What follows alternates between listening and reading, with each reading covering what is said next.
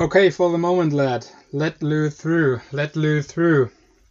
Das war Giampiero Lambiase mit seinem Schützling Max Verstappen in Runde 53 des ersten Grand Prix der Formel 1 Saison 2021 in Bahrain. Und um das ganze Wochenende aufzuarbeiten, bin ich auch heute nicht alleine und äh, Chris und Paul sind wieder mit dabei. Servus in die Runde. Hallo, guten Morgen. Hallo. Ja, Freunde, das erste Rennwochenende ist vorbei und hat uns ziemlich Aufschluss gegeben, was dieses Jahr mit den Formel 1 Teams los ist, was abgehen kann in der Formel 1. Und ja, es gab dann doch irgendwie ein überraschendes Rennende, wo vielleicht nicht äh, alle mitgerechnet haben, wo wir auch nicht mitgerechnet haben. Äh, laut unseren Tipps vom, aus unserer Prognose aus der letzten Folge. Ähm, aber ja, fangen wir am besten äh, bei den Trainings am Freitag an, wo äh, ja doch Red Bull sehr stark war. Also von unseren Prognosen her, was das Training und Qualifying betrifft, fand ich, waren wir gar nicht mal so weit weg. Ähm, Gerade im Qualifying. Wir hatten ja ähm, eigentlich alle Red Bull so mit als schnellstes Team gesehen. Es hat sich auch abgezeichnet. Äh, vor allem in der Runde von Max Verstappen. Ähm, gut, dass im Rennen nicht immer alles so läuft, wie sich jedes Team das wünscht. Beispiel Gaslys verlorener Frontflügel oder Perez elektronische Probleme in der Einführungsrunde. Ähm, ja gut, ist dann klar, dass sich das ein bisschen verschiebt, aber im Grunde wurden, glaube ich, unsere Erwartungen alle relativ ähm, erfüllt. Ja, auf jeden Fall. Ähm, wenn man sich die Freitagstrainings angeschaut hat, dann war das Bild, was wir von den Testfahrten her kannten, eigentlich gleich geblieben. Ne? Max Verstappen, besonders im Red Bull, hat äh, alle Trainings an, angeführt, die beste Zeit jeweils gefahren und die Mercedes schienen nicht wirklich die, die Pace mitgehen zu können. Ähm, das hat sich ja dann auch im Qualifying ähm, durchgesetzt. Also ich meine vier Zehntel ähm, auf Hamilton im Qualifying. Das war schon eine ganz schöne ja, Machtdemonstration von Red Bull und zeigt, wie gut sie und Honda über den Winter gearbeitet haben. Und ich denke, wir waren dann alle ein bisschen überrascht, ähm, dass sie diese ja, Dominanz aus von dem Freitag und dem Samstag nicht mit ins Rennen nehmen konnten. Genau. Wie, Aber ich würde ich würde es jetzt noch mal einmal zusammenfassen, Paul, ähm, um die Trainings abzuschließen, wie du schon gesagt hast, dass äh, ja die Red Bulls beziehungsweise Max Verstappen jedes einzelne Training äh, gewonnen hat. Ähm, deutlich auch vor den, vor den Mercedes. Äh, ich glaube für uns alle überraschend, dass Alpha Tauri in, im Training so stark war. Äh, Pierre Gasly im dritten Training auf Platz 3. Ähm, ja, und für mich überraschend persönlich, dass ähm, Sergio Perez dann tatsächlich noch nicht so stark im, im Red Bull war, wie vielleicht erwartet, äh, sondern eher im, ja, im, im Mittelfeld zu finden ist. Naja, also. ja, das fand ja. ich jetzt gar nicht so überraschend, ähm, weil es ist ja auch Perez erstes Rennen mit dem Red Bull, es ist das erste Rennen mit dem Honda-Motor gewesen für ihn. Und du, du brauchst bei diesen Autos heutzutage einfach auch eine gewisse Eingewöhnungszeit, bis du wirklich das Maximale aus dem Auto und auch aus dir selbst rausholen kannst. Ähm, deswegen war das für mich nicht überraschend. Also hatte ja meistens immer eine halbe Sekunde Abstand so zu Verstappen. Ähm, ich glaube, das ist für das erste Rennwochenende okay gewesen. Und dass er ja auf jeden Fall ein besserer Fahrer als Albon ähm, vom letzten Jahr ist, das haben wir ja dann im Rennen gesehen. Ne? Also wie er da von hinten durchs Feld geflügt ist, ähm, ohne Probleme. Das zeigt schon, dass Perez dann auch in ein paar Rennen, also ich denke so zwei, drei Rennen, Wochenenden wird er noch brauchen, aber dass er dann spätestens ähm, auch ein wirklich ernstzunehmender Podiums- oder Siegkandidat werden ja, wird. Also ähm, gerade im Rennen hat er eigentlich gezeigt, sei, also welche äh, Stärken er hat und dass er gerade im Rennen eben ähm, aus sich rauskommt. Ich glaube, im Qualifying war das zu Racing Point Zeiten relativ ausgeglichen mit Lance Stroll. Ähm, da hat er ihn jetzt auch nicht an die Wand gefahren. Und ähm, Red Bull wollte ihn ja unbedingt auf Mediums rausschicken in Q2. Dann ähm, ist sein erster Versuch aber ein bisschen missglückt. Ich weiß nicht, ob er da in Verkehr geraten ist. Und anstatt ihn dann halt beim zweiten Versuch auf den Softs rauszuschicken und damit zumindest mal ein Q3 zu garantieren, hat man es halt nochmal mit den Mediums versucht, da hat es halt dann nicht geklappt. Ähm, ist natürlich ein bisschen unglücklich, wenn die Alpha Tauris es beides schaffen, auf Mediums in Q3 zu fahren. Ähm, aber, beziehungsweise Gasly hat es geschafft, Zunoda ist ja in Qualifying 13. geworden. Ähm, aber ja, dass er dann wieder in Bahrain so zurückkommt, nachdem er ähm, ja von ganz hinten ins Rennen gehen muss, ist doch schon sehr beachtlich gewesen. Ja, also äh, seine erste Runde wurde gestrichen, weil er die ähm, Track Limits in Turn 4 ähm, Genau. Aber ja, also wie gesagt, es wird einfach drei, vier Rennen brauchen. Ich finde, das hat man auch bei, bei Ricciardo und auch bei Sainz und auch bei Vettel gesehen. Ähm, alles Fahrer, die jetzt das Team gewechselt haben, die mit einem komplett neuen Auto beziehungsweise Motor äh, zurechtkommen mussten. Und ja, das, das dauert halt einfach seine Zeit. Also man darf sich das nicht so vorstellen, wie man wechselt einfach vom äh, Mercedes in eine BMW auf der Straße und die Autos fahren relativ gleich, sondern, sondern du bewegst da Autos mit über 300 kmh und mit äh, über 6G um die Strecke und um ja, diesen komplexen Systemen, die dahinter stecken, um dich da zurechtzufinden, brauchst du halt einfach Zeit. Das ist ganz normal. Ähm, ja, also Helmut Marko hat dann auch ähm, nach dem Qualifying gesagt, dass es ein Fehler war von ähm, Alpha Tauri bis Red Bull, die beiden Fahrer auf Medium rauszuschicken ähm, sondern dass man hätte lieber auf Softs gehen sollen. Eben deswegen, weil die Fahrer halt noch nicht ähm, eins mit dem Auto sind. Ja, absolut. Und du sprichst es eigentlich schon an mit äh, Sebastian Vettel. Ähm, ich würde sagen, der Unglücksrabe im, im Qualifying, ähm, der ja bei seine schnellen Runden bei zwei gelben Flaggen ähm, gefahren ist und dadurch keine bessere Platzierung als Platz 18 ähm, erfahren konnte.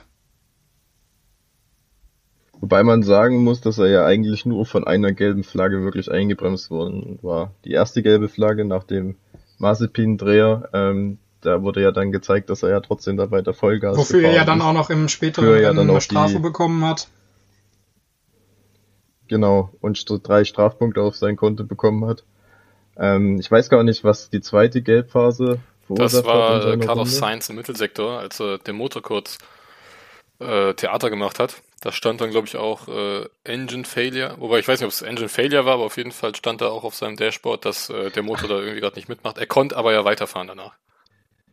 Genau, der Motor ist kurz ausgegangen, ja, ne? Wenn genau. ich mich richtig erinnere, einfach so. Ja. Also Vettel und Aston Martin haben dann im Nachhinein gesagt, dass ihnen das rund eine Sekunde gekostet hat. Ähm, wenn man diese Sekunde auf seine Quali-Zeit aufaddiert hätte, dann wäre er höchstwahrscheinlich ja bei Lance Stroll dem Niveau gelandet und hätte es vielleicht sogar in Q3 geschafft. Aber hätte, hätte Fahrradkette. ähm, ja, war halt einfach unglücklich. Ja, das Qualifying und dann später auch der Rennsonntag. Aber auch die Rennpace genau. war ja eigentlich bei vielen Teams schon so, wie wir es erwartet haben. Also ähm, gut, bei Haas haben wir jetzt nur äh, ein, eine äh, Fahrkraft zu, äh, zu beurteilen, nämlich die von Nick Schumacher, weil äh, Mazepin ein bisschen, äh, ein bisschen zu schnell aus Gas gegangen ist nach Kurve 2 und dann das Auto weggeschmissen hat. Ähm, ja, man hat ja da ein bisschen geflaxte Safety-Karte schon vor dem eigentlichen Rennstart mehr Runden als Mazepin im ganzen Rennen. Ähm, Mick hatte dann leider auch einen Fehler nach dem äh, Safety Car Restart. Ähm, Ausgang Kurve 4 auch zu früh aufs Gas gegangen, Auto verloren. Zum Glück konnte er aber weiterfahren. Ähm, aber auch im weiteren Rennverlauf mit Latifi konnte er nicht wirklich mithalten. Erst als der dann kurz vor Schluss Probleme mit seinem Auto bekommen hat und dann letztendlich auch, ich glaube, drei oder vier Runden vor Schluss das Auto abstellen musste. Ähm, ja, aber der Haas ähm, wird dieses Jahr definitiv nicht konkurrenzfähig sein. Nee, also der Haas ist wirklich abgeschlagen, letzter. Aber ich glaube, das äh, hat bei Haas selber auch niemanden überrascht. Ähm, es wird für uns natürlich als äh, Mick-Fans oder Sympathisanten zumindest schwierig sein, weil wir ihn wahrscheinlich kaum im Bild haben werden und er immer auf den letzten Plätzen rumdampern wird. Zumindest dieses Jahr. Und ja, ich glaube für Mazepin, für den anderen Fahrer, ähm, also erstmal gesagt, Mick hat seinen Job eigentlich am Wochenende gut gemacht, bis auf den Dreher hat äh, saubere Runden gefahren, war immer schneller als der Teamkollege.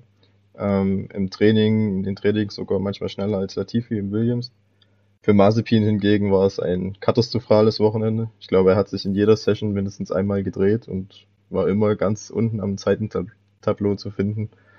Und ja, nach dem Rennen, das Rennen halt in der ersten Kurve beendet, ähm, ist natürlich jetzt nicht der optimale Einstand. Aber man, da, man muss ihm zugute halten, dass er im Nachhinein ähm, im Interview ja, zugegeben hat, dass es komplett sein Fehler war.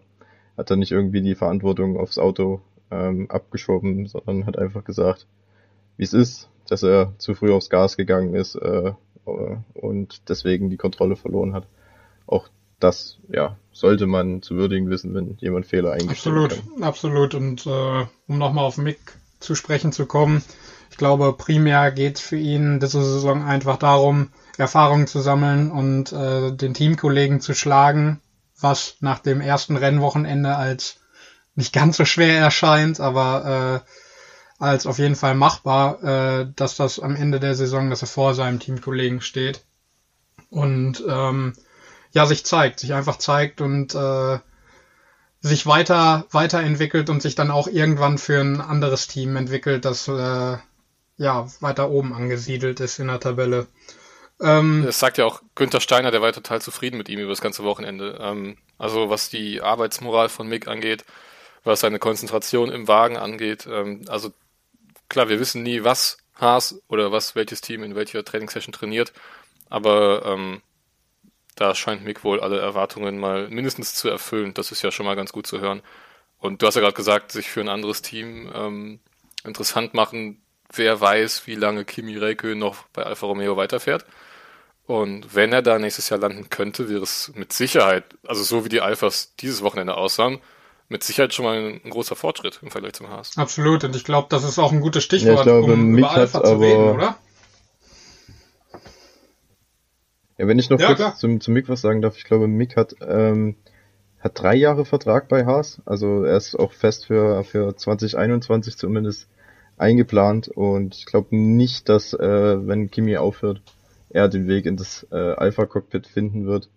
Ähm, einfach weil Ferrari mit Callum Ayot ähm, noch einen sehr guten, aufstrebenden Fahrer in der Hinterhand hat, der noch kein Cockpit gefunden hat. Und ich könnte mir vorstellen, dass man dann eher diesen für Alpha einplant.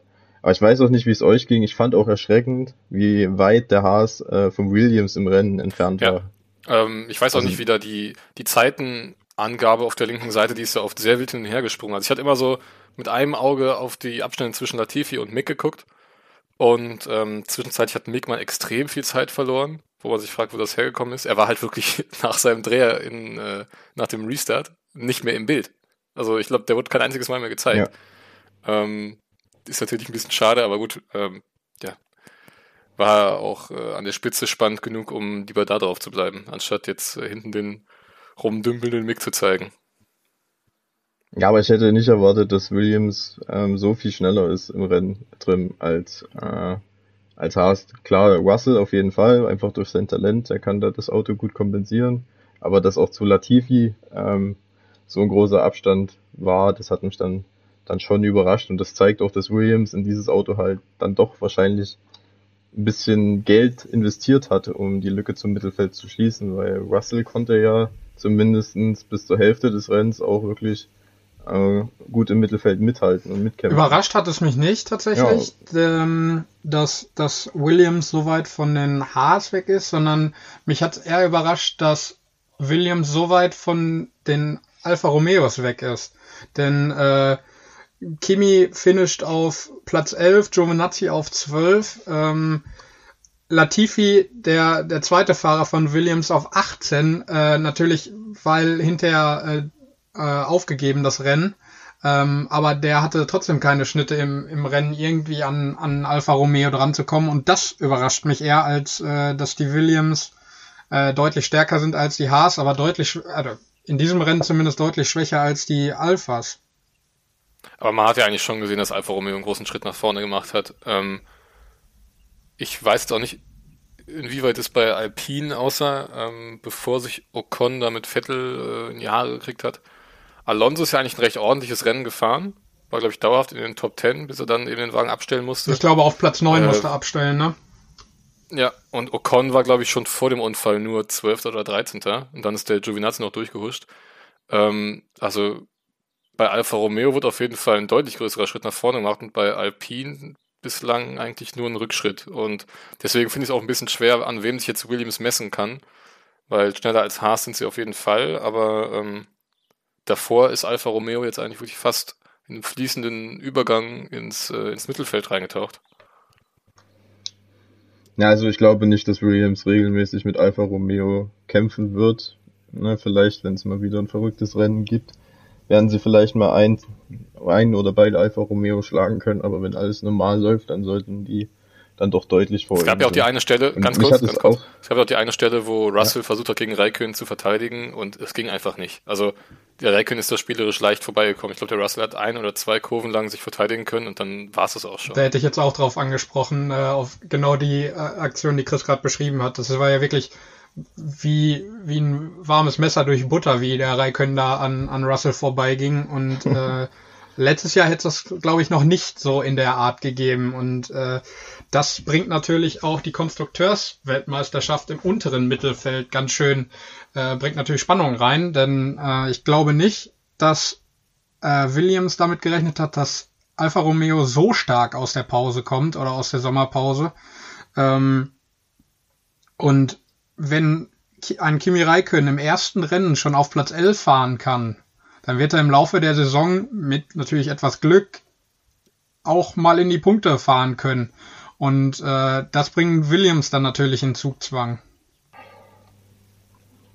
Ja, also ich denke, ehrlich gesagt, da die Teams diese Saison auch nicht groß weiterentwickeln werden, sind die letzten drei Plätze jetzt schon ähm, quasi gebucht. Also Haas wird definitiv letzter werden. Falls nicht irgendwas total abgefahrenes in irgendeinem Rennen passiert und äh, aber aus eigener Kraft werden sie definitiv in keinem der Rennen in die Punkte kommen.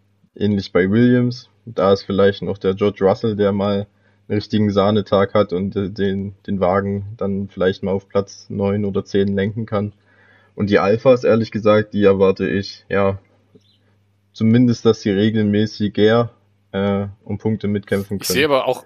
Gerade ja. mit Kimi und auch Giovinazzi. Also Giovinazzi war ja im Qualifying besonders stark. Ich glaube, ähm, eine halbe Sekunde schneller als Raikön.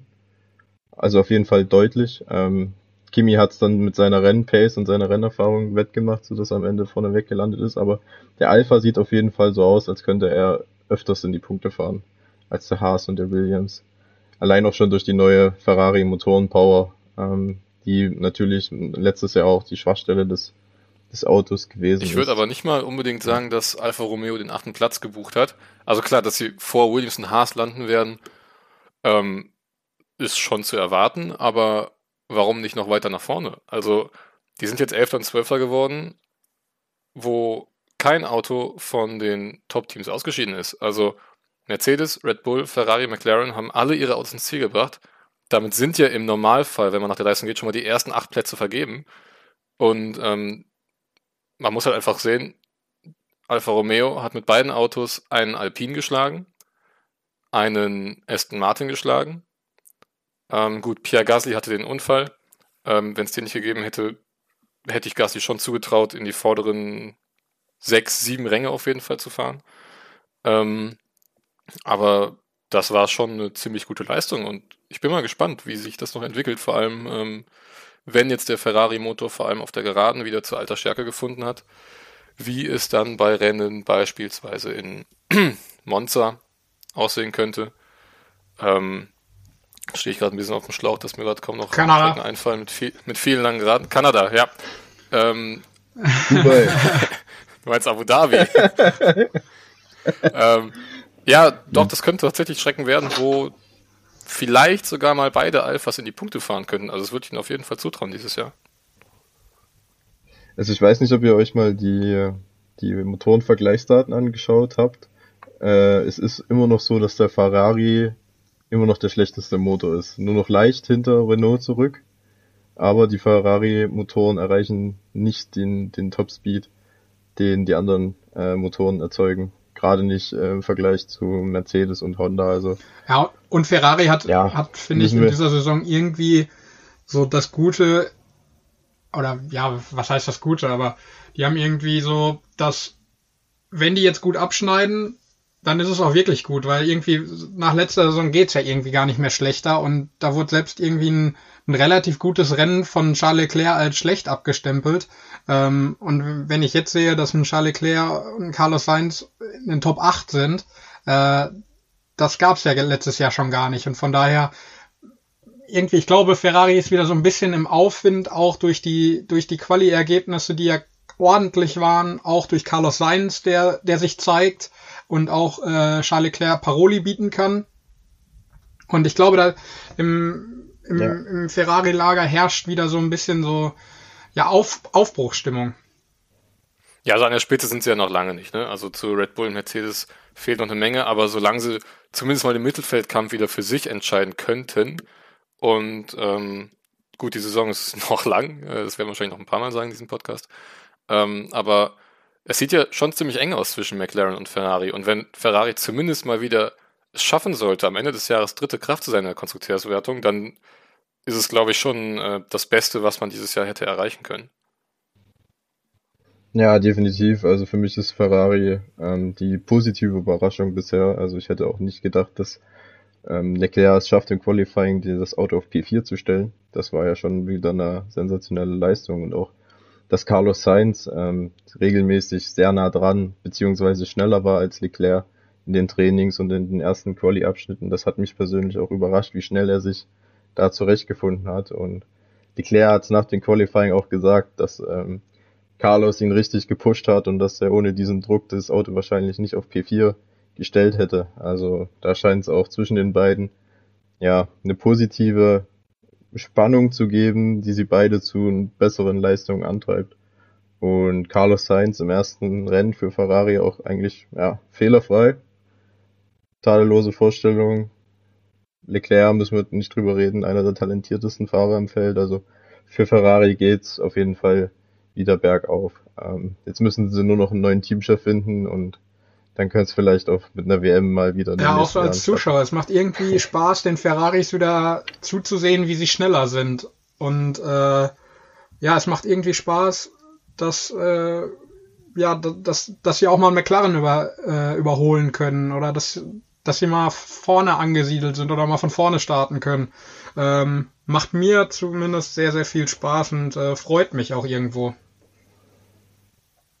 Ja, macht auf jeden Fall Spaß. Ferrari gehört da vorne hin. Mit einem Ferrari im Mittelfeld kann wahrscheinlich niemand wirklich was anfangen, der die Formel 1 äh, schon lange längere verfolgt. Jetzt waren ja dieses Wochenende auch ja, ähm, viele Augen auf Aston Martin gerichtet, ähm, weil ja gerade in Deutschland die Hoffnung groß war, ja, Vettel jetzt wieder in einem konkurrenzfähigen Auto. Ähm, sah dieses Wochenende noch nicht so aus. Ähm, Stroll mit einem okayen zehnten Platz. Ähm, ich glaube, es war nicht mehr und nicht weniger als okay. Ähm, ja, es war einfach nicht mehr ja, drin als Platz ähm, 10. Er war halt, ja. also es wurde nicht über ihn geredet und damit hat er eigentlich eine gute Leistung absolviert, weil er hat nichts falsch gemacht. Ich denke, er ist im Rahmen seiner Möglichkeiten gefahren. Ähm, bei Vettel halt wieder das, das alte Problem, so was man aus der letzten Saison kennt. Ähm, dieser Unfall, also ja, wenn er sich verbremst, klar, dann äh, und die Reifen vorne beide blockieren, dann kannst du halt nichts mehr machen, aber ähm, wie er da im Teamradio und auch noch nach dem Rennen im Interview die Schuld eher bei Ocon gesucht hat und ihm vorgeworfen hat, er hätte die Linie äh, im, im Bremsbereich gewechselt, da ähm, war ich doch ein bisschen negativ überrascht, weil sich eigentlich ja im letzten Jahr angedeutet hat, dass Vettel so ein bisschen ähm, ja cleverer wurde eigentlich. Klar, ihm sind da auch viele Fehler äh, unterlaufen, aber man hatte im Verlauf der letzten Saison irgendwie das Gefühl, es hat in seinem Kopf Klick gemacht und er weiß jetzt eigentlich, was er zu tun hat, nur der Ferrari, äh, Ferrari gibt halt nicht mehr her. Und jetzt sitzt er im Aston Martin, dann gibt's diesen Unfall und ähm, ja, das Teamradio, wo er halt absolut die Schuld nur bei Ocon sucht, da dachte ich mir auch wieder, irgendwie. Es ist irgendwie ein äh, Abbild der letzten, ein Abbild der letzten Saison. So, es ist, ja. äh, ja, es, mich hat's in, zurückerinnert an, an diese Ferrari-Saison letztes Jahr und es ist blöd gelaufen, auf jeden Fall. Es war ein Fahrfehler von, von Vettel. Da hat Ocon keine Schuld meiner Meinung nach dran gehabt. Das war ein ganz normales, faires Überholmanöver, wo Vettel dann einfach sich verbremst hat. Und dann die Schuld bei einem anderen zu suchen, sehr fragwürdig, auf jeden Fall. Ich glaube, Vettel war einfach sehr frustriert. Ne? Ich meine, er ist mit hohen Erwartungen zuerst in Martin gewechselt, dann lief das Qualifying richtig beschissen und dann auch im Rennen haben sie die Strategie vergeigt. Ne? Sie haben ja da diese Einstopp-Strategie versucht, die aber wird Vettel nicht wirklich nach vorne gebracht hat, eher im Gegenteil. Und ähm, ja, dann passiert ihm wieder so ein Vettel-like-Fehler. Es ist ja jetzt auch nicht das erste Mal, dass er einen anderen Fahrzeug in der Bremszone einfach hinten drauf donnert. Und es kam halt wieder alles Negative zusammen und ich glaube, das war einfach der Frust, dass er da den, den, den Ocon so beschuldigt hat äh, in der Situation. Ähm, Im Nachhinein ist er wohl auch zu, zu ihm gegangen und hat sich bei ihm entschuldigt und ich denke, wenn er sich die TV-Bilder anschaut, dann wird er auch gemerkt haben, ja, das geht hier hundertprozentig auf meine Kappe. Der, der Ocon, der ist eigentlich, hat nichts gemacht, er ist einfach nur außen vorbeigefahren, hat weder die Linie gewechselt, noch irgendwie was Unvorhersehbares beim Bremsen gemacht. Ja, also, Ocon hat ja auch seine Entschuldigung schon, schon angenommen. Ähm, aber da denke ich mir halt, klar, dass es äh, Frust war bei Vettel, aber äh, mit der Erfahrung, finde ich, muss er da irgendwie einfach drüber stehen. Ähm, de, wie gesagt, wir haben noch 22 Rennen. Es war das erste Rennen jetzt mit Aston Martin. Ähm, ja, die Erwartungen wurden äh, nicht ansatzweise erfüllt, aber ähm, kommen erstmal an. Einmal ruhig durchatmen und äh, die guten Rennen werden schon noch kommen für Vettler, bin ich mir sicher, aber ähm, das war, glaube ich, jetzt wirklich äh, vermeidbar, was da gestern mit Ocon passiert ist. Ja, absolut. Und ich glaube, dass es wurde, ja, ja, ja, Entschuldigung. Kein Problem. Es wurde ähm, ja auch wie oft bei Sky gesagt, dass er nur in, in dem Auto, wo er jetzt gerade sitzt beim im Aston Martin, dass er nur die Distanz von München nach Dortmund gefahren ist und äh, dass er sich erstmal akklimatisieren muss mit dem mit dem Auto ist klar und ich glaube, wie, wie wir es auch schon in der letzten Folge gesagt haben, ähm, je länger die Saison wird oder geht, desto besser wird Aston Martin und dementsprechend dann auch Sebastian Vettel. Ich glaube, bei, bei Vettel ist halt auch der Faktor, dass der Junge auch erstmal wieder Selbstvertrauen aufbauen muss. Ich meine, die letzten zwei Jahre im Ferrari, besonders das letztes Jahr, ähm, das war ja für ihn als viermaligen Weltmeister und als äh, wirklich sehr, sehr schnellen Fahrer in der Vergangenheit, äh, wirklich sehr, ja, sehr demütigend, ne? hat wahrscheinlich stark am Ego gekratzt und Vettel ist so ein, so ein sensibler Fahrer, der muss sich wohlfühlen, ne? der braucht das Selbstbewusstsein, und nur dann kann er wirklich seine Top-Leistungen bringen und es liegt jetzt einfach an, an, an Team vom Aston Martin, ihm dieses Selbstvertrauen wieder zu geben und da werden bestimmt auch mal zwei, drei gute Resultate vonnöten sein, ähm, damit das passiert. Äh, und solche Rennwochenenden wie das letzte, das ist natürlich dann das letzte, was du gebrauchen kannst. Aber das ist meiner Meinung nur nach nur eine Frage der Zeit. Also ähm, man hat gerade bei Sky hat man ihn ja oft beobachtet ne, im Laufe des Wochenendes und man hat gesagt, dass man ihn schon sehr viel strahlen und lachen sieht und dass man merkt, dass er sich in dem Team wohlfühlt und ähm, die, die Verantwortlichen bei Aston Martin, die stehen ja auch alle hinter ihnen und sagen, was das für eine Bereicherung ist, ihn im Team zu haben. Und ja, wir müssen uns da einfach noch ein bisschen gedulden.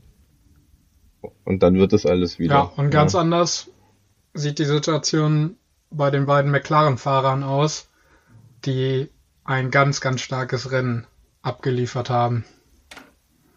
Bei Ricardo vielleicht noch, ähm, ja, auch wieder sein erstes Rennen in dem neuen Team. Aber ähm, ich weiß nicht, ob er damit so gerechnet hat, dass Norris ihm da so eine Kampfansage gibt, weil ähm, sowohl Qualifying als auch Rennen waren wirklich 1A mit Sternchen von Lando Norris. Ähm, In Qualifying hat Ricardo Norris geschlagen, ja. ne? Ist korrekt. Ricardo ist von, von 5 oder von 6 Von 6 und Lando von 7. Von 6 ja, und, und, Norris, von 7. Ähm, gut. Ähm, aber ich fand das Rennen macht bei Lando Norris wirklich Lust auf mehr und ich glaube auch, er ist jetzt schon in seinem dritten Jahr Formel 1. Ähm, ich kann mir nicht vorstellen, dass Norris immer noch nur die Rolle des lustigen, äh, jungen, aufstrebenden zweiten Fahrers bei McLaren haben will, sondern ähm, dieses Jahr, glaube ich, wird es wirklich ähm, ein harter Fight geben zwischen, also ein harter Fight sein. Ähm, nochmal alles von vorne bitte. Ähm, nee, Lando Norris wird da, glaube ich, schon ähm, nicht nur regelmäßig Punkte einfahren, sondern ähm, sich auch auf jeden Fall zum obersten Ziel setzen, äh, den Ricardo zu schlagen. Ja, wie du schon sagst, es war absolut ein Statement von Lando Norris seinem Teamkollegen gegenüber, äh, hinter ihm zu starten und dann drei Plätze vor ihm anzukommen. Ähm, also schon. Ja, vor allem auch mit welchem Abstand. Ne? Also es sind ja nicht nur die drei Plätze, sondern es waren ja, glaube ich, auch 10, 15 ja, Sekunden dazwischen. Also Lando Norris hat keinen Fehler gemacht in, in, kein, in keiner Situation im Rennen. Die äh, Pitstops haben, haben funktioniert bei McLaren. Das ist auch schon mal nicht, nicht verkehrt oder geht auch schon mal in die richtige Richtung zum perfekten Rennen. Und äh, ja, bin mal gespannt, was, was, was Danny Ricciardo da entgegenzusetzen hat im, in Imola. Ja, bei Ricciardo ist es halt wie bei allen anderen Fahrern, die das Team gewechselt haben. Ähm, er wird auch noch seine Zeit brauchen, bis er da an sein Leistungsmaximum gelangt ist, aber ich glaube, Lando Norris ist jetzt, wie Chris schon sagt, in seinem dritten Jahr und ich, er wurde von Jahr zu Jahr besser. Ich, und ich denke, dass er auch dieses Jahr nochmal stärker sein wird als letztes Jahr. Und ich könnte mir schon vorstellen, dass äh, sobald Ricardo sich dann mal ans Auto gewöhnt hat, dass wir da einen sehr ausgeglichenen Kampf bei McLaren sehen werden. Also Lando Norris, äh, wahnsinnig talentierter Fahrer, wahnsinnig schnell, auch mit einer großen Zukunft. Ähm, da stehen McLaren auf jeden Fall rosige Zeiten ins Haus. Ja, vor allem nicht nur McLaren intern, sondern halt auch ähm, dann im Kampf um Platz 3 gegen Ferrari. Und Ferrari führt auch nochmal ein teaminternes Duell mit äh, Sainz und Leclerc. Also ich glaube, da können wir uns schon auf ein sehr, sehr interessantes Jahr freuen. Ähm, ich würde sagen, da können wir auch mal über Alpha Tauri sprechen. Ähm, Gasly mit einem überragenden fünften Platz im Qualifying und dann leider äh, nach dem Restart der Kontakt mit Ricardo, äh, Frontflügel weg.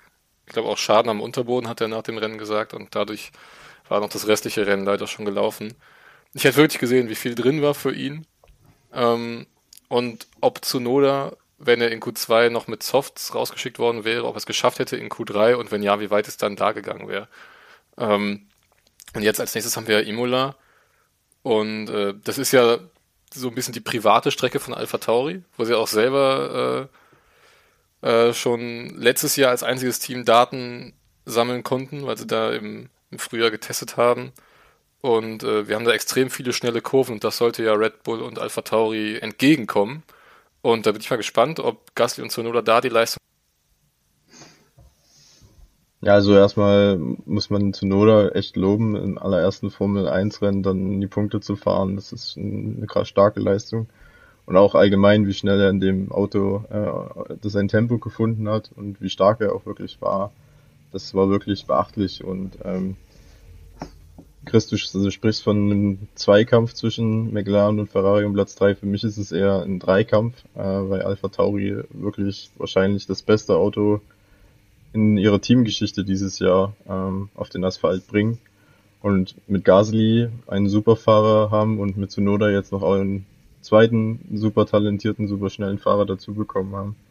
Und ich glaube, wenn Gasly nicht diesen Unfall gehabt hätte, dann, ja, dann wäre er wahrscheinlich äh, so auf einem Norris-Niveau gewesen von der Pace her und hätte sich vielleicht den vierten Platz geholt. Ähm, ja, der Unfall, da, da hatte niemand die Schuld, das war einfach ein Race-Accident äh, aus der ersten Runde. Und wie, ja, also in Imola werden sie wieder stark sein und ich glaube McLaren, Ferrari und Alpha Tauri, das ist so, sind so die drei Teams, die das Mittelfeld anführen. Ralf Schumacher hat ja auch immer wieder im Rennen gesagt bei, bei Sky, dass äh, Pierre Gasly sein Geheimtipp aufs Podium ist. Und alleine daran sieht man ja schon, was für eine Pace der dieses Wochenende hatte und wie unglücklich dann der Ausfall für ihn für ihn war und äh, ja. Ja, wenn Mama Selster das sagt. Ja, genau. Nee, und äh, Yuki Tsunoda, dass der vor einem, äh, vor einem Aston Martin äh, finishen kann, ins Ziel kommt, ist, finde ich, auch auf jeden Fall ein Statement. Ähm, ja, ich glaube, ihm steht eine rosige Saison äh, vor bevor und bin sehr gespannt, was, wie oft er noch äh, diese Leistung abrufen kann. Das würde mich auch gar nicht mal wundern, wenn jetzt Alpha Tauri äh, in Imola, beziehungsweise das heißt, es würde mich nicht wundern, das ist eigentlich eher schon mein Tipp, dass Alpha Tauri ähm, zumindest mal die Ferrari schlagen kann in Imola. Ähm, Ob es da schon für ein Podium reicht mit Gasly, ja, wage ich mal ein bisschen zu bezweifeln. Also Zunoda hat schon richtig Lust auf mehr gemacht. Ähm, er hat gestern da einmal Alonso in Kurve 1 überholt, wo er so dermaßen spät erst gebremst hat und trotzdem die Kurve so sauber genommen hat, ohne ein stehendes Vorderrad. Ähm, also wirklich exzellent da vorbeigegangen, auch an Ocon später mal. Ähm, also der ist nicht dieser Rambo, den man äh, bei Mazepin erwartet, der ja auch schnell sein kann, aber ähm, im Rennen einfach nicht so diese, diese Ruhe hat und auch nicht die Klasse einfach, um ähm, Überholmanöver so elegant, sag ich mal, äh, durchführen zu können wie Zunoda. Ähm, ja, also in, in Imola erwarte ich auf jeden Fall viele Punkte für Alpha Tauri.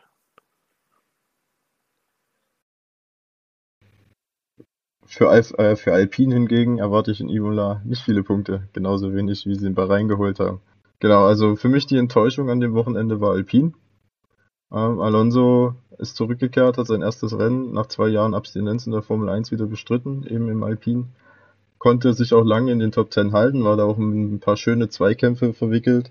Gerade diese äh, Duelle mit Vettel ähm, waren echt wunderschön, das mal wieder zu sehen. Da kamen alte nostalgische Gefühle wieder hoch.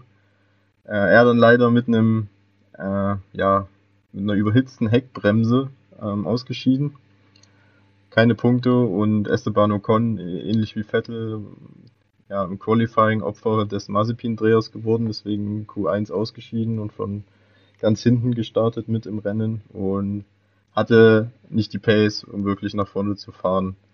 Und ja, wir hatten es ja in der letzten Folge schon so ein bisschen geahnt, dass äh, Alpine etwas abfallen wird im Vergleich zum, zum letzten Jahr. Und ja, wir scheinen recht gehabt zu haben, Jungs. Ja, ich also, glaube, es. Alpine war für mich wirklich überraschend. Es, es hat sich schlecht. irgendwie schon im, im Qualifying ein bisschen abgezeichnet.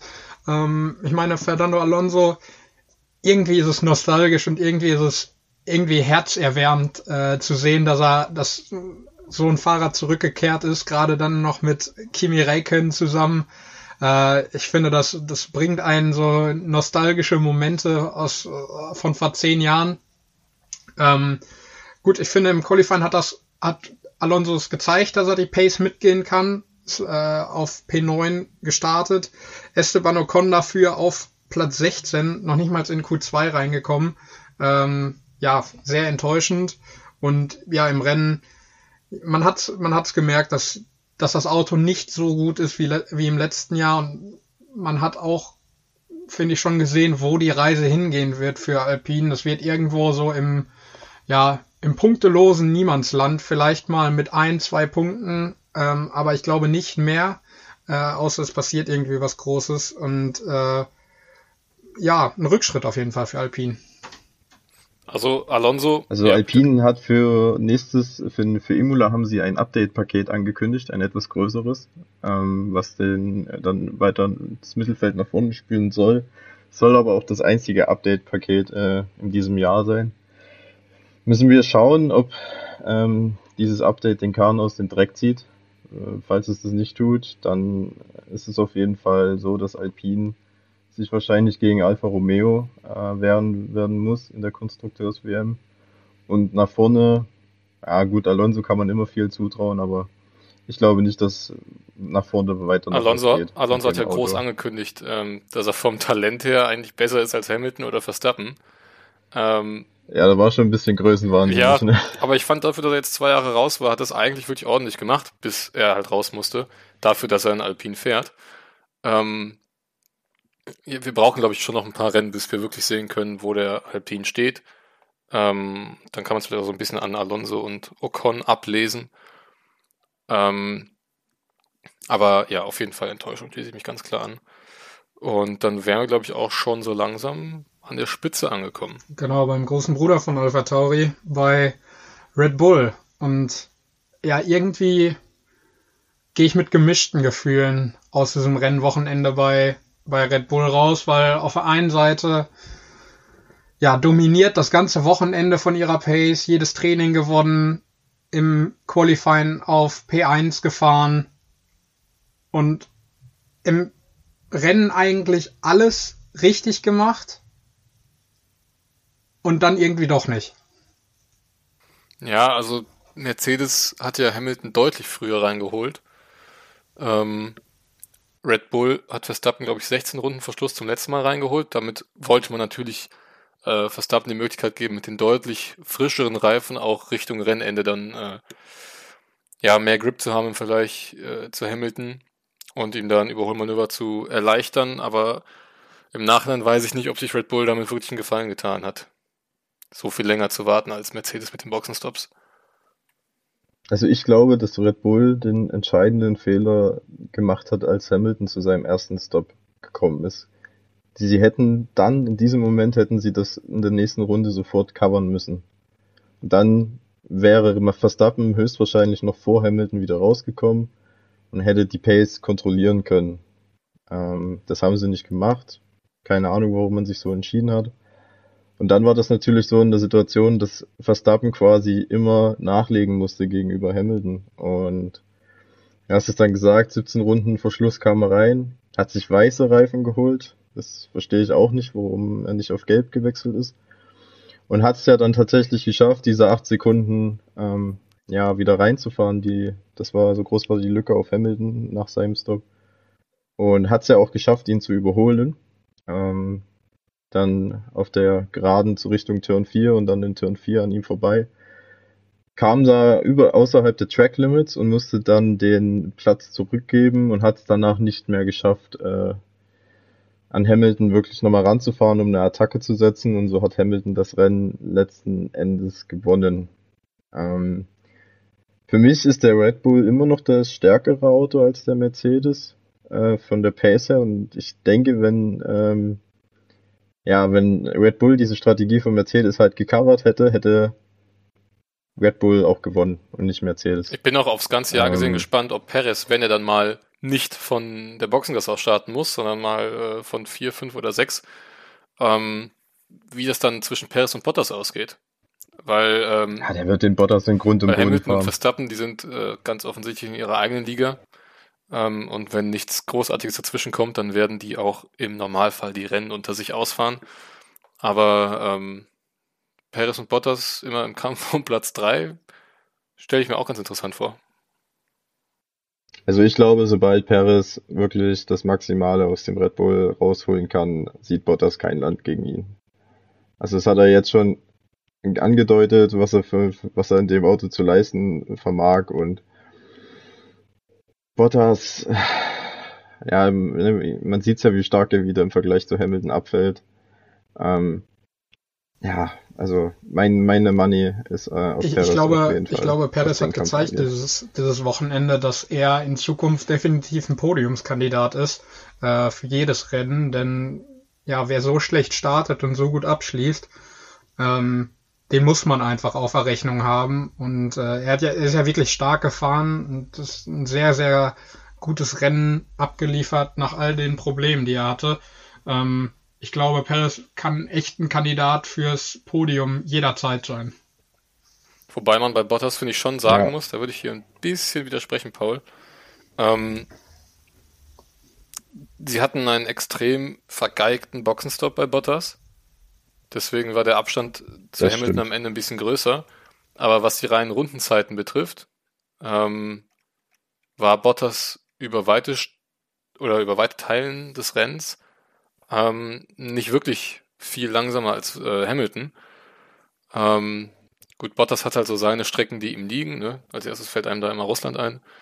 Ähm, er wird mit Sicherheit das ein oder andere Mal in dieser Saison noch vor Hamilton landen, da bin ich mir schon sicher. Aber ähm, ja, grundsätzlich ist wahrscheinlich also mit der Kombination Fahrer und Auto ähm, Perez auf dem Papier etwas vor ihm. Aber es wird trotzdem, nichtsdestotrotz, ähm, glaube ich, einige spannende äh, Fights zwischen den beiden geben um Platz 3. Das Ding ist halt bei Bottas, Bottas hat zwei Schwächen meiner Meinung nach. Das ist einmal der Start. Ne, den hat er auch an diesem Wochenende wieder verhauen. Leclerc ist da an ihm vorbeigekommen. Und dann, wenn er mal im Verkehr gelandet ist, aus irgendwelchen Gründen auch immer, tut er sich auch sehr, sehr schwer mit dem Überholen. Ja, ist sehr, ähm, sehr behäbig, das Im Vergleich stimmt, ja. zu anderen. Ja. Und ich denke, wenn Perez dann, sagen wir mal, auf Platz 4, 5 ankommt und dann wirklich mal an Bottas einmal vorbei ist aus irgendwelchen Gründen, wird sich Bottas diesen Platz nichts mehr zurückholen.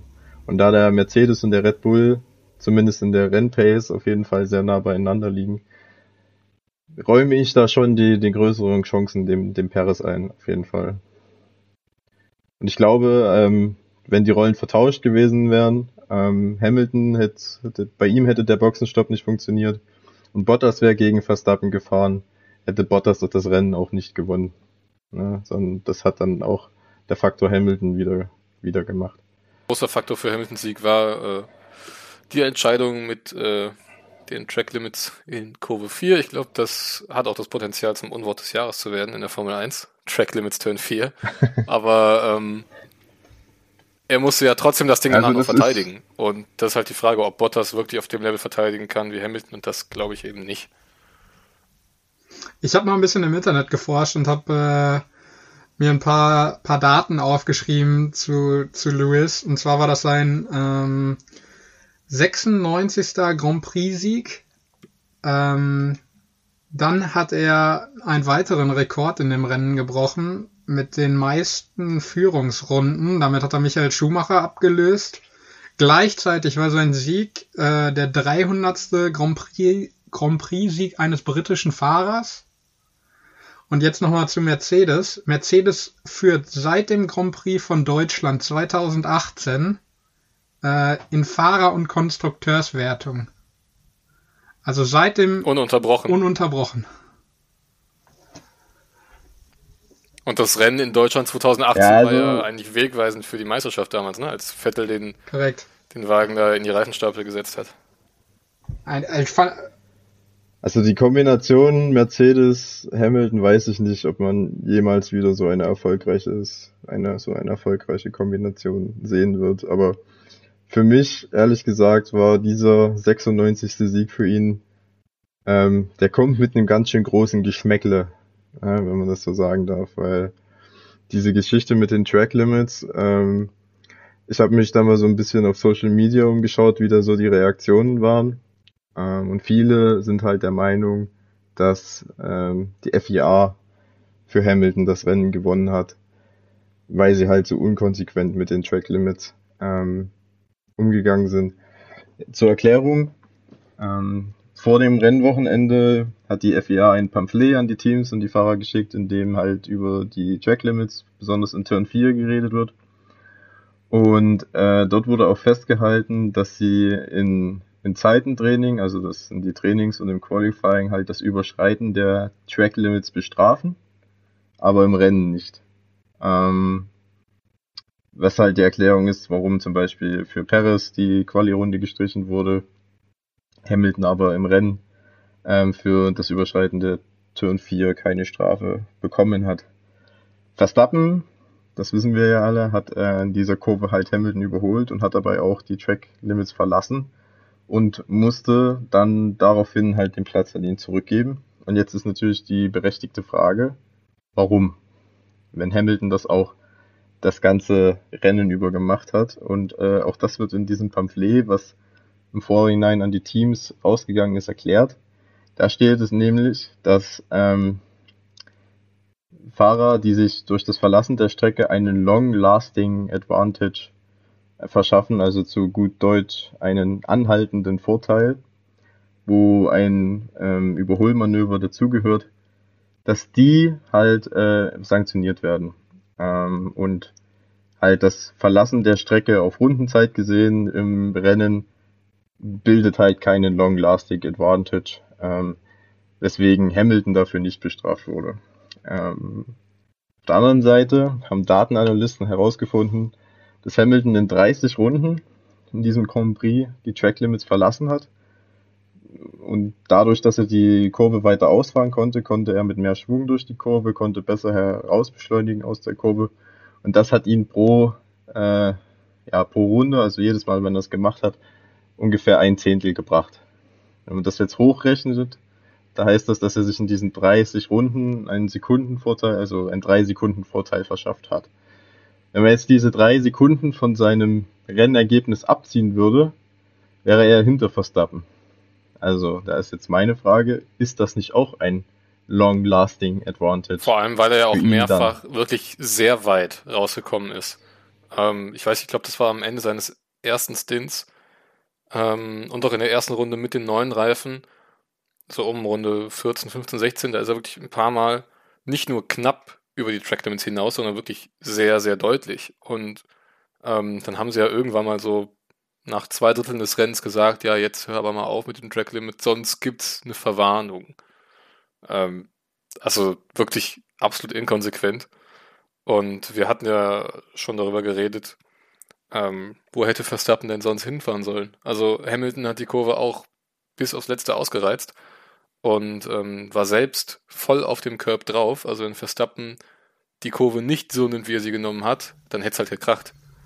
Und ähm, ja. für ja. mich auf jeden Fall zu hart, diese Entscheidung. Und letztendlich halt leider rennentscheidend. Ja, sehr, sehr kontrovers. Auf jeden Fall sehr kontroverse Aktion. Und deswegen habe ich für diese Folge auch äh, ja den Funkspruch gewählt, den der Renningenieur oder Verstappens Renningenieur an ihn dann äh, gegeben hat, dass er Lewis durchlassen muss, ähm, weil es sonst eine Strafe geben würde. Ähm, und ich finde, Paul hat es eigentlich perfekt zusammengefasst, dieses Rennergebnis dann am Ende. Es ist ein Sieg für Hamilton, aber mit einem sehr faden Beigeschmack. Ähm, es wird, es wird, denke ich, auf in Zukunft Red Bull wird wird's okay, sie müssen es hinnehmen, aber ich glaube nicht, dass sie es irgendwo hemmen wird oder äh, ja, ich, im Laufe der Saison nochmal darauf zurückgekommen, zurückkommen wird, sondern die müssen jetzt einfach nach vorne gucken. Was ich bei ja, was ich bei Seiten zu Red Bull nicht verstanden habe, ist, dass die nach dem Rennen so ruhig geblieben sind. Also wenn ich in, in diesem Moment Teamchef gewesen wäre, ich hätte dort jeden Steward einzeln angebrüllt. Es kann ja nicht sein, dass es so eine äh, Inkonsequenz innerhalb der Regeln gibt, die dann, dann halt auch noch rennentscheidend ist. Und dass das auch medial, beziehungsweise Seiten von Red Bull, dass es ja so gefühlt ähm, einfach so hingenommen wird, das finde ich sehr, sehr verwunderlich. Ich meine, gerade Horner ist ja jetzt bekannt, auch durch äh, Drive to Survive, dass er gerne mal auch, ähm, ja, die alle Hebel in Bewegung setzt, um für Red Bull sein einen Vorteil äh, herauszuholen. Und gerade jetzt in dieser Situation, wo es wirklich mal angebracht wäre, bleibt er ruhig. Ähm, das erschließt sich mir das überhaupt Das Problem ist halt, glaube ich, also, dass du, also was willst du hier rausholen? Willst du jetzt noch die 5-Sekunden-Strafe für Hamilton erzwingen als Red Bull-Teamchef, weil er so oft drüber gefahren ist? Weil ich meine, den Sieg kannst du dir jetzt so gesehen nicht mehr zurückholen. Du kannst ja jetzt nicht mehr revidieren, dass Verstappen da Platz machen musste. Ja, aber du kannst halt dafür sorgen, ähm, dass die Regeln halt angegleicht sind. Weil entweder sagst du, es gibt ein Turn 4 Track Limit, dann halt aber für alle Sessions und mit einem mit ja mit einer gleichen Anwendung oder es gibt halt keine Turn 4 Track Limits und jeder darf dort drüber räubern und außen überholen, wie er will. Dieses Wischiwaschi von Session zu Session unterschiedlich und dann ähm, sogar im Rennen unterschiedliche Anwendungen. Ja, also wenn du jemanden überholst, dann ist es verboten, aber du darfst 30 Runden lang ähm, dort rausdonnern, um dir quasi eine bessere Rundenzeit zu verschaffen. Das ist nicht im Sinne der Formel 1, das ist nicht im Sinne des Fair Play.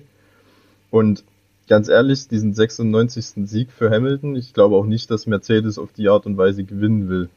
Weil das ist eigentlich, also für mich ist es äh, die Formel 1 ein großer Verlierer. Es war auch schon von, eine, von diesem eine recht Wochenende. betrübte Stimmung danach auf dem Podium. Ähm, also ich glaube, der, ähm, der Sascha Roos meinte bei Sky, dass in Bahrain generell keine Champagner-Duschen oder in dem Fall Rosenwasser-Duschen. Ja, das immer mit Rosenwasser, ähm, genau. Dass da diese Feierlichkeiten generell nicht so äh, groß sind, aus äh, sittlichen Gründen. Aber ähm, man hat vor allem Max Verstappen angesehen, dass er da äh, sich über diesen zweiten Platz mal gar nicht freuen konnte. Ja, und ich finde, man hat man, man hat es auch generell ja, auf dem Podium gesehen, dass einfach eine getrübte Stimmung war, weil jeder jeder wusste, was was Phase ist und jeder wusste, dass dass sich Mercedes diesen Sieg eigentlich, äh, dass der Sieg geschenkt wurde. Denn, Mercedes, äh, denn Red Bull ja, das hat die FIA entschieden. Red Bull war besser und ich glaube, das hätte Mercedes auch neidlos anerkannt, aber irgendwie, ja, oder ja, es wurde dann halt einfach der Sieg geschenkt und äh, das, das hat man irgendwie auf dem Podium gespürt. Ja, und ihr, äh, ihr hattet im Vorfeld noch zu mir gesagt, das war mir gar nicht so bewusst gewesen, dass Norris Leclerc auch irgendwie außerhalb von äh, Turn ja. 4 am Anfang des Rennens überholt hat und da gab es halt keine genau. Sanktion für. Also wie kann das sein, dass das dann in der rennentscheidenden Situation so bestraft wird? Und dann ist es ja normalerweise, ich weiß, nee doch, es war schon immer so, dass wenn jemand äh, unfairerweise überholt hat, dass er den Zurückfahrenden äh, einfach wieder vorgelassen hat. Weil man, Verstappen hat ja gesagt, ja, dann hätten sie mir einfach die 5-Sekunden-Strafe geben sollen, die hätte ich noch rausgefahren. Ja, ja normalerweise. Da weiß ich auch nicht, wie es da äh, mit ja. den Alternativen für Verstappen ausgesehen hat. Also, wenn ihr das Team sagt, ähm, lass ihn durch, ja, dann lässt ihn halt durch. Aber ähm, ich hätte schon von Verstappen-Seite auch irgendwie erwartet, dass er sich da ein bisschen mehr beschwert, dass er vielleicht sagt, ähm, ja gut, wo hätte ich denn hinfahren sollen? Also, ähm, naja, weiß man nicht. Das ist es halt auch das nächste, ne? Man hätte ja auch von Red Bull Seite aus äh, argumentieren können, he pushed him off the ja. track, weil Hamilton hat Verstappen in wirklich keinerlei Platz gelassen. Wo soll der Junge hin?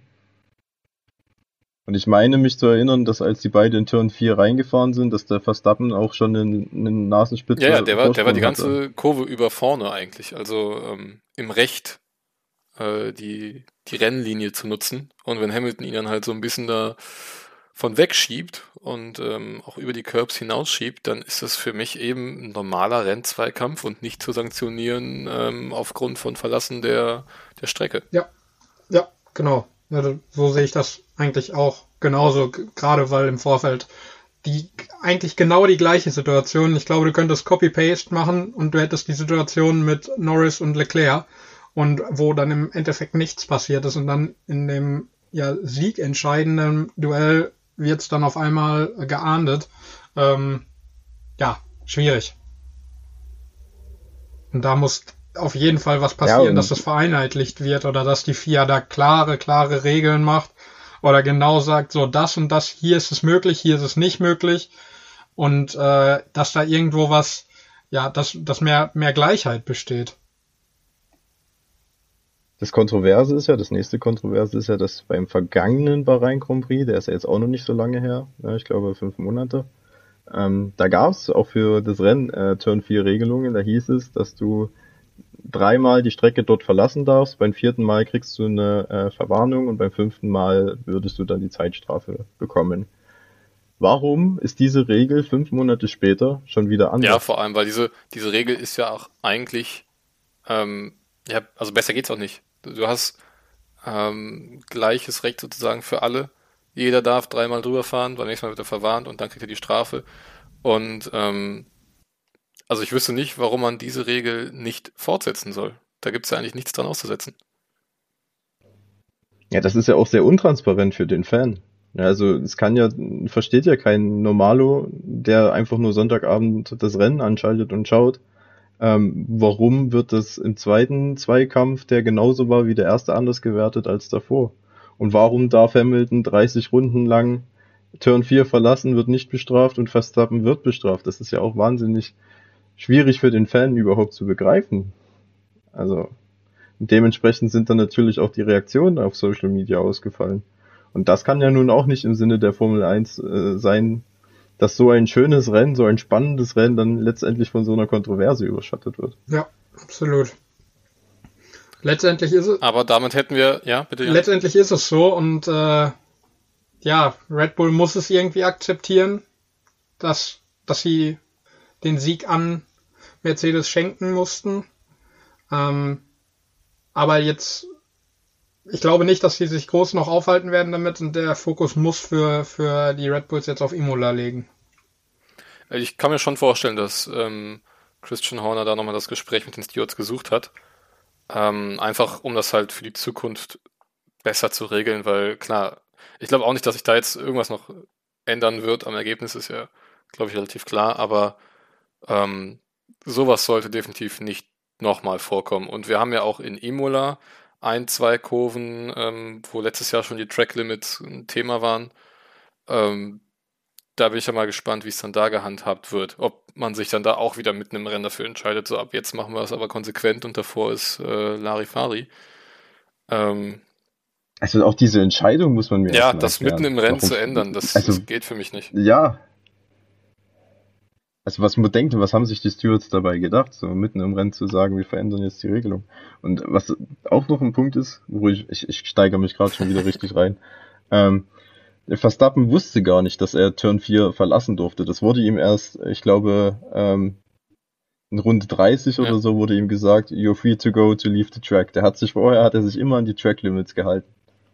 Und ja, wenn das dann halt so eine Unklarheit herrscht, ich meine, wenn Verstappen 30 Runden lang die Track Limits benutzt hätte, vielleicht hätte er ja auch nochmal drei Sekunden ja. gewonnen. Dann, dann wäre er auch wieder vorher mit ins Ziel gekommen. Also das, es ist eine furchtbare Geschichte gewesen. Für so einen schönen Saisonstart eigentlich. Absolut, ja. Aber damit ähm, kann man ja direkt mal wieder unsere Befürchtung oder unsere Angst widerlegen, dass dieses Jahr nicht genauso spannend werden kann wie letztes Jahr. Ähm, ja, es ist nicht schön, wie es jetzt ausgegangen ist. Also ähm, dadurch, dass es eben mehr oder weniger von den Stewards entschieden wurde. Aber ähm, ich habe da zumindest mal große Hoffnung, dass wir auch diese Saison wieder sehr, sehr unterhaltsame und spannende Rennen sehen werden. Das. Ja, also es kann gerne so 22 Rennen so weitergehen. Ja, das denke ich auch. Also wenn, äh, wenn, wenn jetzt jedes so Rennen so läuft wie dieses Rennen, dann können wir uns am Ende des Jahres nicht beschweren, dass es nicht ereignisreich war oder, oder ähnliches, sondern dann, dann haben wir wirklich, glaube ich, eine sehr, sehr spannende und gute Saison vor uns jetzt. Was uns, ihr, ja? genau. was uns äh, würde ich sagen, schon zum Tippspiel für Imola bringt. Ähm, das nächste Rennen wird erst in drei Wochen sein. Das ist eine kleine Pause. Weiß ich auch noch nicht, wie wir das überstehen sollen. Also die zwei Wochen zwischen Testen und Bahrain waren, waren schon grausam. Und jetzt teasern sie uns in so einem äh, unterhaltsamen Rennen und dann müssen wir jetzt mal wieder drei Wochen warten, bis das nächste gibt. Also wer den Rennkalender erstellt hat, der hat da glaube ich auch Lack. Ich meine drei Wochen, ne? Da, da haben wir es noch relativ gut. Die ganzen Formel 2 Fans müssen jetzt zwei Monate warten bis zum nächsten Rennen. also. Ich weiß gar nicht, wann das erste Formel 3 Rennen ist. Ich glaube Ende April dann, ne? Ja, also ist, äh, sehr kurios, dieser, dieser Saisonplan. Aber na gut, die drei Wochen gehen auch rum. Ähm, ja, wir haben die Winterpause geschafft, wir schaffen die drei Wochen. Eben, genau. Besser wird's ja dann in der zweiten Saisonhälfte, wenn wir drei Triple-Header haben. Dann kommen wir gar nicht mehr hinterher mit dem Podcast. Da kommt die volle Dosis. Ja. Äh, ich würde diesmal einfach anfangen, meinem Voll Tippspiel. Letztes, äh, letzte Folge haben wir bei Chris angefangen. Diese Folge fangen wir bei mir an. Und zwar würde ich auf Platz 1 den eigentlichen Sieger von, von Bahrain sehen, und zwar Max Verstappen. Ähm, einfach weil äh, Imola ja schnelle Kurven hat, die Red Bulls, denen das zugute kommt. Äh, ja, für mich Max auf 1. Ähm, auf Platz 2 Lewis Hamilton. Einfach weil ich glaube, weil er trotzdem einfach gut ist, auch wenn die Red Bulls schnell sind und ich glaube, Mercedes auch noch einen Tick zulegen kann in diesen drei Wochen. Und äh, auf Platz 3 würde ich dann den zweiten Red Bull tippen mit äh, Jaco Paris. Ähm, ja, einfach aus dem Grund, weil, weil die Red Bulls einfach stark in Imola sind und äh, ich Paris es auch irgendwo gönne nach dem Rennen in Bahrain. Paul, magst du weitermachen? Okay, ähm, ja, ich mag weitermachen. Ich bin mir nicht so sicher. Ähm, ich, ich habe mir diese Qualifying Lab Comparison angeschaut und da war deutlich, dass der Mercedes halt auf den ja, Vollgaspassagen halt immer noch auf den Red Bull gewinnt und Imola ist eine verdammt schnelle Strecke. Ähm, Red Bull hat halt meistens in den engen Kurven ähm, die Zeit gut gemacht, weil er halt so schön zu kontrollieren ist.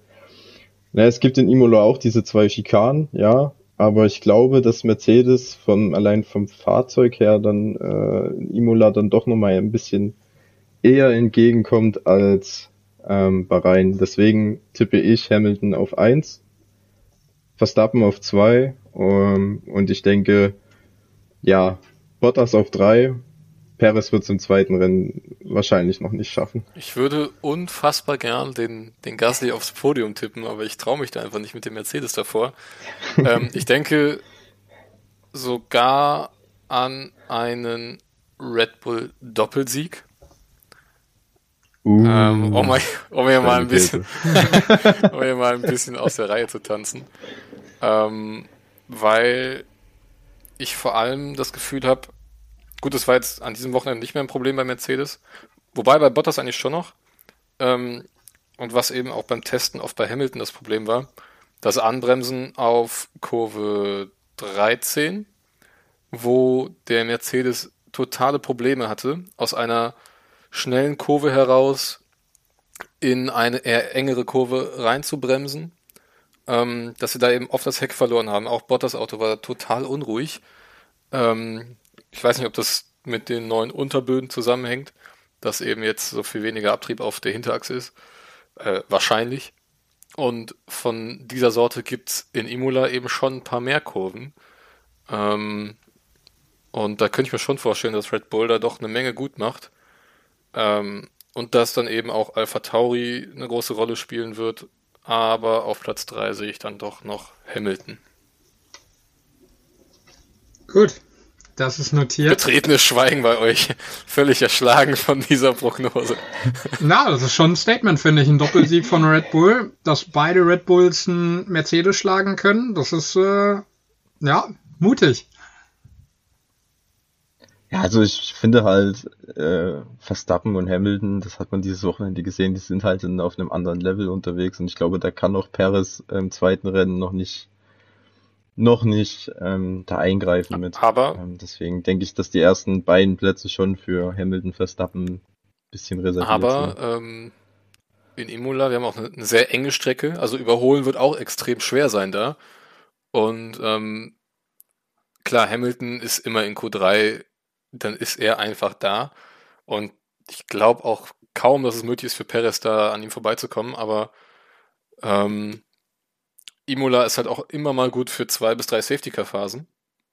Und wenn es Red Bull diesmal schaffen würde, ähm, mit einer ordentlichen Strategie den Perez vielleicht, wenn auch nur kurzzeitig, vor Hamilton zu bekommen und ähm, Perez Hamilton dann so ein bisschen ausbremsen kann, warum nicht?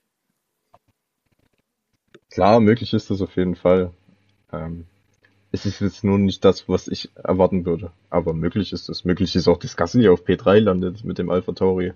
Wenn der noch äh, besser abgeht in Imola als hier in Bahrain, ist das. Äh, ja, vor allem, weil Gasly ja auch letztes Jahr in Imola schon äh, sich, glaube ich, auf den vierten oder fünften Platz qualifiziert hat. Dann leider nach wenigen yes. Runden schon raus musste, wegen eines mechanischen Fehlers. Aber da war auch schon sehr viel drin für Gasly in dem Rennen. Und danach hat sie trotzdem auch äh, Quiert noch im Rennen auf P4 geschafft. Ja. Ähm, also da traue ich auch dieses Jahr Alpha Tauri wieder eine Menge zu in Imola. Ja, denke ich ähnlich. Also ich glaube auch, dass die ähm, Alpha Tauris eine sehr, sehr gute Chance haben, viele Punkte zu holen in, in Imola und ähm, dass die da auf jeden Fall den, den Ausfall von Gasly in Bahrain wieder etwas kompensieren können mit äh, ja, dann geholten Punkten. Und ich glaube, das ist auch ein ganz gutes Schlusswort, ähm, um das Rennwochenende und den ersten Grand Prix der neu gestarteten Formel 1-Saison abzuschließen. Ähm, ja, von mir bleibt nur noch zu sagen, wir hören uns in drei Wochen wieder und das Schlusswort gebe ich diesmal den anderen beiden Jungs.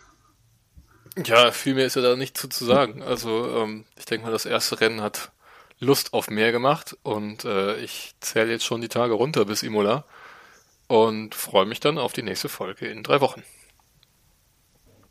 Ja, also da kann ich mich auch nur anschließen. An euch, liebe Zuhörer da draußen, wenn ihr mehr Lust habt auf solche Rennanalysen wie diese, dann abonniert uns und auf den sozialen Netzwerken könnt ihr gerne uns auch Fragen schreiben, Kommentare schreiben Kritiken schreiben, Anregungen schreiben, da freuen wir uns ganz sehr.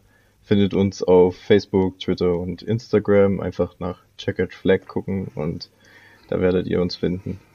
Das soll es dann auch gewesen sein. Ähm, vielen Dank fürs Zuhören und bis zum nächsten Mal.